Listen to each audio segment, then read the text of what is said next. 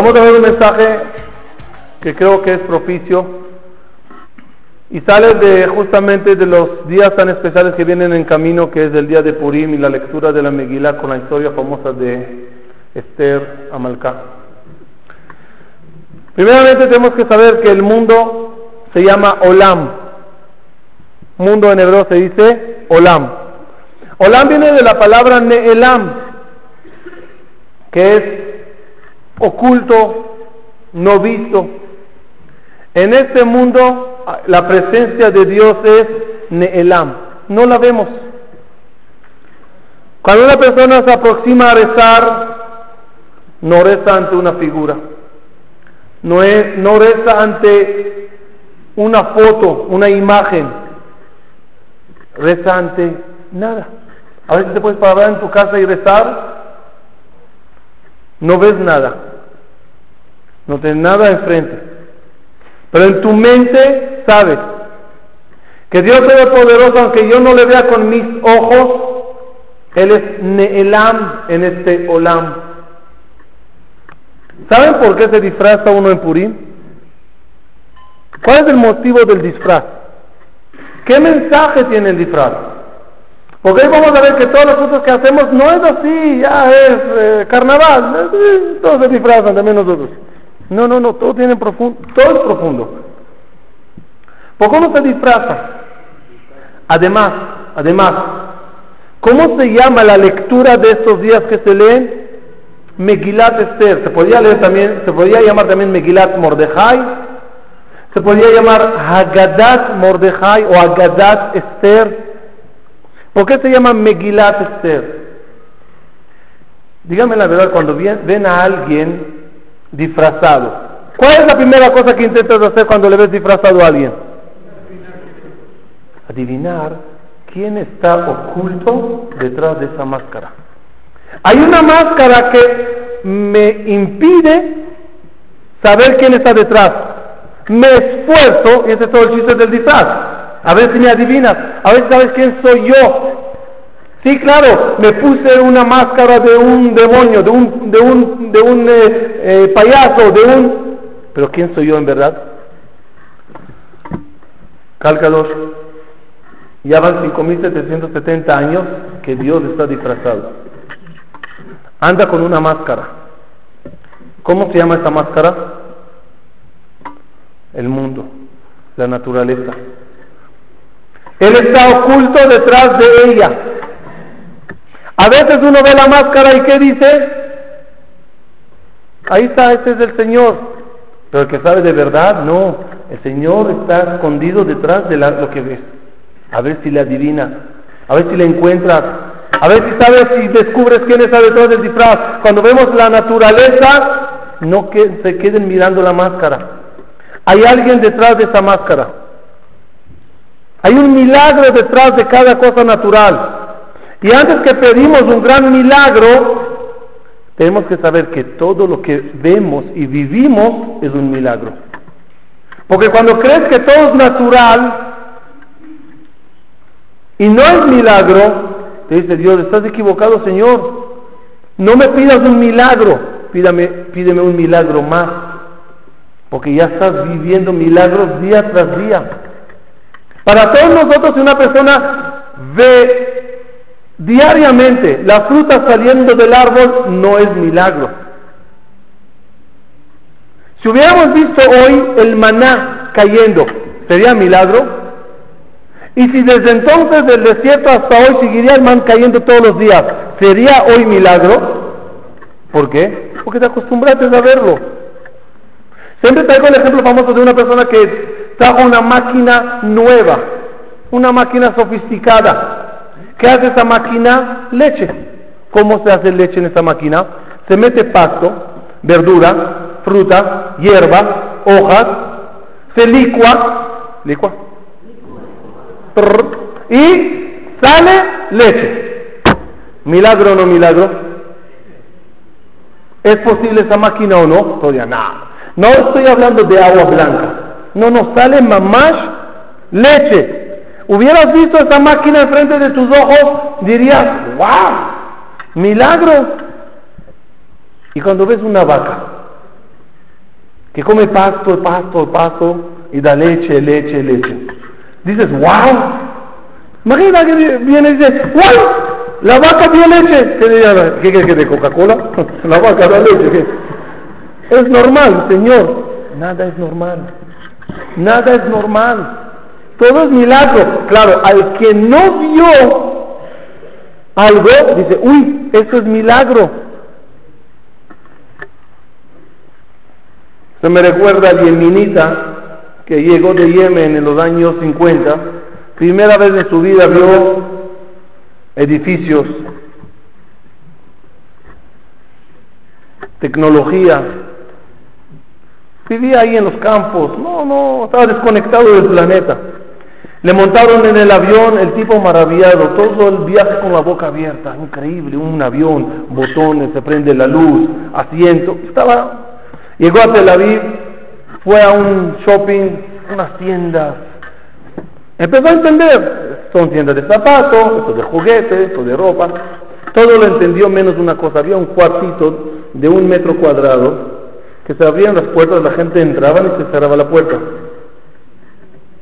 Era el, eh, ya le veo, entonces era el elevador. Digo, ¿qué hace la gente allá adentro? Justo una viejita entró.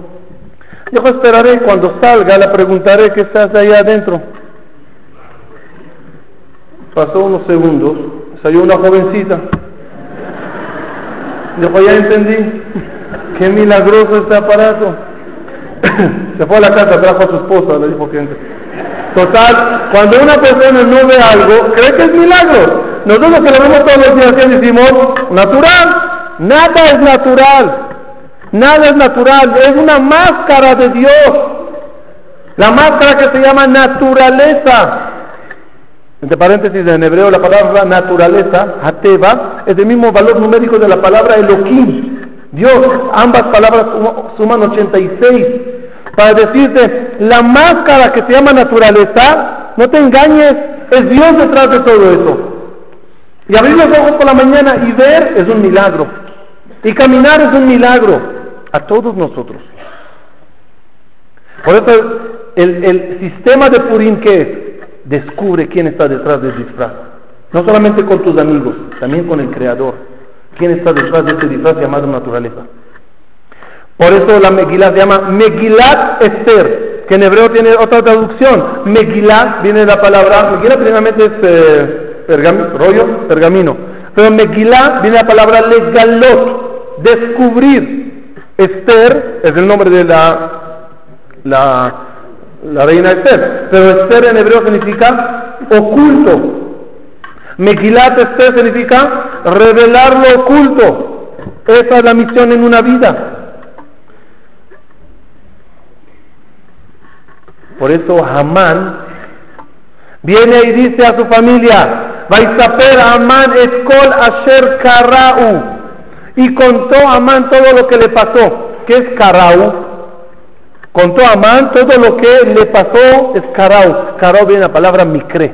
Mikre significa casualidad. Vino Amán y dijo, ¿qué casualidad? Justo yo fui al rey y justo no durmió. Y justo me preguntó y justo le conté. Y, le, ¿y qué mala suerte tuve? Porque justamente se trataba de, que le dijo la esposa cuando escuchó tantas casualidades. Dijo, no señor, estás equivocado. Tantas casualidades son imposibles.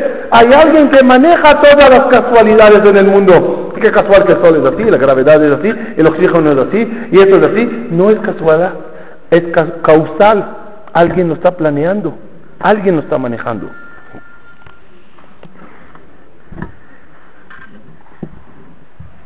Yo creo que sepan todos que la ventaja de todos nosotros es la unión. Cuando nos congregamos todos, no como individuos, y decimos al Creador, Hashem, tú eres el que maneja la naturaleza y tú eres el que manda la salud por las vías de la naturaleza, por medio del doctor, por medio de la medicina, por medio del deporte, por medio de la dieta, por medio de lo que haga, por medio de tu máscara, tú eres el que nos mandas las cosas. Que un individuo lo diga, tiene fuerza. Que un público junto lo diga, tiene muchísima fuerza. Cuando Amán se lanzó para hacer el decreto contra los Yehudim, le dijo a Hashverosh, ¿no te asustas de ese pueblo? Mira que esos cuando rezan, mira qué pasó con Paró, mira qué pasó con fulano, con Mengano, le trajo toda la lista de la historia. ¿Qué le contestó Amán? Tranquilo. Están dispersos. Cada uno quizás reza, pero individualmente. Y eso no es tan potente. Tranquilo, no lograrán. Cuando Esther decidió que llegó la hora de voltear la situación, de llamar a Dios y decirle, manda tu mano y ayúdanos. ¿Qué hizo Esther? La primera cosa que hizo Esther, ¿qué? Le ordenó a Mordejai, lej que no se escola Yudim, congrégame a los judíos. Llámalos a todos a un solo lugar, a un solo knis, y que todos pidan juntos, que todos recen.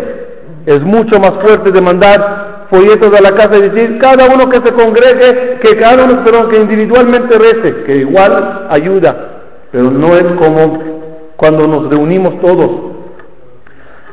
En el país también se ve, en cualquier país, cuando hay manifestaciones. No es igual cuando sabemos que en las encuestas cada uno contestó estoy en contra del gobierno, que cuando se reunieron todos a una gran manifestación contra el gobierno. Cuando llegan mucha gente todos y manifiestan una, una petición, wow, mira Shem, todos te están pidiendo juntos. Cuando ella dijo, hagamos un esfuerzo, ayunemos, y nos, reuniremos para rezar. ¿Qué pasó en ese momento? De poco El decreto se volteó. El, decreto cambió. No tenemos la menor idea la fuerza de una tefilá que sale de puro corazón. A veces la vida nos presenta problemas, angustias, y los corazones de nosotros se conmueven y es un momento para aprovechar y rezar. Como dice el Pasuk, Lev Nishbar que un corazón roto, Dios, tú nunca desprecias. Cuando sale una tefilá de un corazón roto, es muy potente. Y dijo una vez un Admur, no hay más completo que un, que un corazón roto. La tefilá que sale de un corazón que duele, esa tefilá rompe cielos. Quizás muchos de los presentes escucharon la historia que conté en, el último mes en muchos lugares, casi en todos los lugares que voy contra esta historia. Pido perdón a, que a los que la van a escuchar, escuchar segunda vez, pero los que no escucharon vale la pena escuchar esta historia que vivimos, un grupito de jóvenes que viajamos a Nueva York. Estábamos en Nueva York hace dos meses, un mes y medio, 45 jóvenes, a un viaje maravilloso que hicimos, fuimos de Shabbat a la casa de un rab, lo voy a contar rapidito porque muchos lo escucharon ya. Y el Shabbat, después de terminar de comer, fuimos a la casa del hermano del Jajam, también un jajam que recibe en su casa todos los Shabbatot del año universitarios, salvándolos de asimilación, acercándolos a la Torah, acercándolos a Dios. Dijo el jajam, nos contó a todos nosotros, estamos sentados en una mesa, mashallah, muy grande, en una casa bonita, y nos contó. Llegó un momento que dije, ¿para qué ir al CNIS todos los sábados?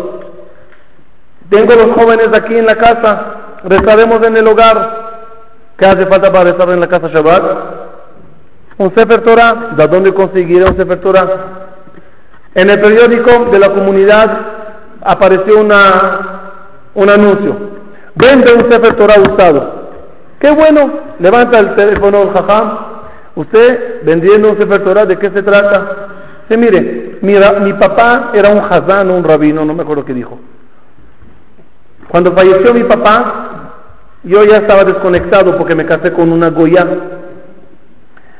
Me llevé todas las cosas que había en la casa y entre las cosas había un Sefer. Lo metí todo a una bodega allá en mi casa. Ya pasaron 20, 30 años, quiero hacer orden, necesito el lugar. así que estoy sacando las cosas y vi un Sefer lo quiero vender. ¿Tú quién eres? Yo soy un rabino que justamente me encargo de salvar a los jóvenes universitarios de Estados Unidos de asimilación justamente. Y en mi casa vienen todos los sábados jóvenes y necesito un Sefer. ¿A dónde vives? Yo vivo en Monsi. ¿Usted vendedor? ¿A dónde vive? Dijo, no me acuerdo qué dijo, Filadelfia, por allá. Dijo, jajam, no voy a ir hasta allá para ver el Sefer. Si se me ocasiona, te llamaré. Dijo, no, no, no, no, no, tranquilo. Pasado mañana estoy en tu casa. Con el Sefer. Dijo, un minuto, no dije que lo voy a comprar. No vengas hasta aquí de balde. Dijo, yo voy, si quieres lo compras, y si no, no. Efectivamente, a los dos días aparece un coche, sale un señor con una sábana, ahí tenía el Sefer Torah, abren el Sefer Torah, mamash, impresionante, chiquito, bonito, especial. Qué bonito, ¿a cuánto lo quieres? Te lo regalo, una donación. ¿Cómo? Señor, ¿usted lo quería vender? Dijo, si yo tuviera un jaján como tú a mi, edad, a mi edad, quizás no haría la locura que hice. Tómalo, salva jóvenes. Muchas gracias. Tenía Sefer Torah, necesitaban un ejal. Otra vez en el periódico busca y busca y busca y busca, vio un mueblecito que parecía un ejal chiquito. El problema que tenía una encima, encima. Dijo, ¿qué es esto? Llamó y preguntó si la madera de arriba es la misma madera del mueble. Es decir, es una sola pieza o alguien agarró lo que me parece en la foto un ejal y puso eso encima. Dijo el vendedor, un minuto, déjame checarlo. Lo checó efectivamente así era. Era una madera que pusieron encima. Dijo, ¿me lo puedes? ¿Puedo comprar solamente el mueble de abajo? Lo vendo por separado, no hay problema. Compró, era un ejal hecho a mano, tallado a mano. Una maravilla. El jajam contándonos la historia y el ejal en una esquinita con el Sefer Torah. El Shabbat que recibieron el Sefer Torah y el ejal, inauguraron, por decir, ese mini knis. Era un Shabbat muy emocionante, llegaron muchos jóvenes y había una fiesta en Shabbat, mucha alegría. El viernes antes de Shabbat llamó una conocida y le dice, jajam, hay una muchacha, 18 años, jazita, maltratada en la casa, abusada, problemas, muchos problemas. Sufrió esa muchacha toda su vida padres casi locos. Ella es buena, la tenemos que buscar un hogar caliente. Hasta que encontremos este hogar para ella, recibe la Shabbat en tu casa. Dijo, está bien. Llegó la muchacha, una cara larga, no quería nada, no quería rezar, no conocía a Dios, no creía en Dios. Una angustia en ella que cayó en una casa de religiosos, Shomer Shabbat. Para mí, yo para, no era su vida, no era su, lo que estaba acostumbrada. El jajam intentó animarla, no había forma. Noche Shabbat dijo el jajam a su esposa, déjala. La muchacha está mal, déjala, no importa. Vamos a atender a los demás muchachos. Terminó de, y contó Noche Shabbat toda la historia que los conté de Sefer Torah de Lejal. A los tres días después de Shabbat, se consiguió una familia maravillosa para esta muchacha. Llegó un coche lujoso, una de las mejores familias de Nueva York, y la adoptó. Cuando entendió la muchacha a casa de quién va, Dijo al jajam y a su esposa, un minuto, antes que me voy quiero agradecer. Entró a la casa, abrió las cortinas de lejal, dijo, Dios, gracias. Le dijo el jajam, no sabía que usted cree en Dios, no sabía que reza. Dijo, mira jajam, en mi vida he hablado con Dios, nunca le he rezado. Por la noche Shabbat, cuando contaste la historia de ese Sefer Torah, a las 3, 4 de la madrugada, cuando todos se fueron a dormir, bajé solita. Puse una silla enfrente del lejal, abrí las puertecitas y agarré el. Le dije, Dios, miren lo que es tefilá de corazón roto. Miren lo que es tefilá Boreolam de todo corazón. Dije, mira Boreolam, ese Sefer Torah durante 20, 30 años no tenía un hogar estaba en un lugar que nadie le quería y le apreciaba. Ese Sefer Torah durante los últimos 20 años, nadie le abrazó y le besó. Igualito ese Hal, no estaba en el lugar adecuado para él. Por favor, Boreolam, yo también En los años de vida que tengo, siempre estaba en un hogar que nadie me apreció. Nunca me abrazaron ni, ni me besaron de cariño y de amor. Boreolam, de la misma forma que a ese Sefer Torah encontraste un lugar maravilloso y un lugar cálido, también a mí búscame un lugar como a él le conseguiste. Ahora que vi que llegaron a recogerme, gracias Boreolam.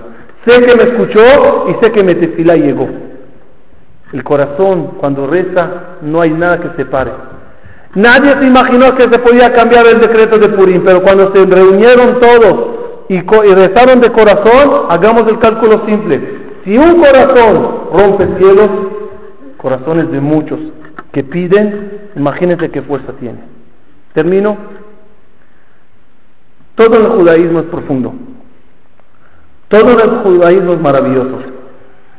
Hay que tener fe y saber que puedes mover montañas. Puedes cambiar las cosas. Como siempre digo una frase famosa, no cuentes a Dios qué tan grandes son tus problemas. Cuenta también a tus problemas qué tan grande es Dios. Porque si no, no vas a poder en la vida. A veces en la vida hay tantos retos, necesitas del Creador para cambiar. Y con tefilá se logra. En el judaísmo todo tiene mensaje, incluso los juguetitos de Hanukkah y Purim. ¿Con qué se juega en Hanukkah? Con esto termino. ¿Con qué se, juega en Hanukkah? Teribón. ¿Con qué se juega en Purim? Rashan. ¿Cuál es la diferencia? Dicen nuestros sabios, Sevivón, la mano viene de arriba hacia abajo y da vueltas al juguete. En el Rashan es al revés, la mano viene de abajo hacia arriba y da vuelta al juguete. ¿Por qué es así?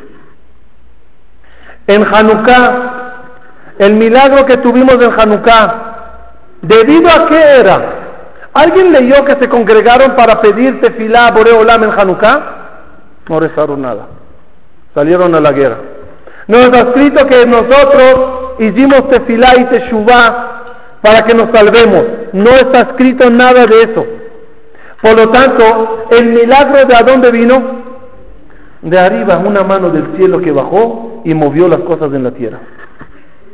Sin embargo, Purim, perdón, un minuto, en Hanukkah hay alegría, hay obligación de alegrarse como en Purim. ¿Qué es más alegre, Hanukkah o Purim? ¿Por qué Purim? En Hanukkah no hiciste nada y el milagro, que te mandaron no eres merecedor porque ni rezaste para recibir un milagro. Dios con todo, todo poderoso y bondadoso movió las cosas. Porque hay alegría en Purim. Porque quizás los decretos en el cielo eran muy terribles. Pero nosotros desde abajo con el rezo y el clamor al Creador, ¿qué hicimos? Movimos las cosas, las volteamos. Nosotros movimos el cielo debido a los rezos que, hicimos.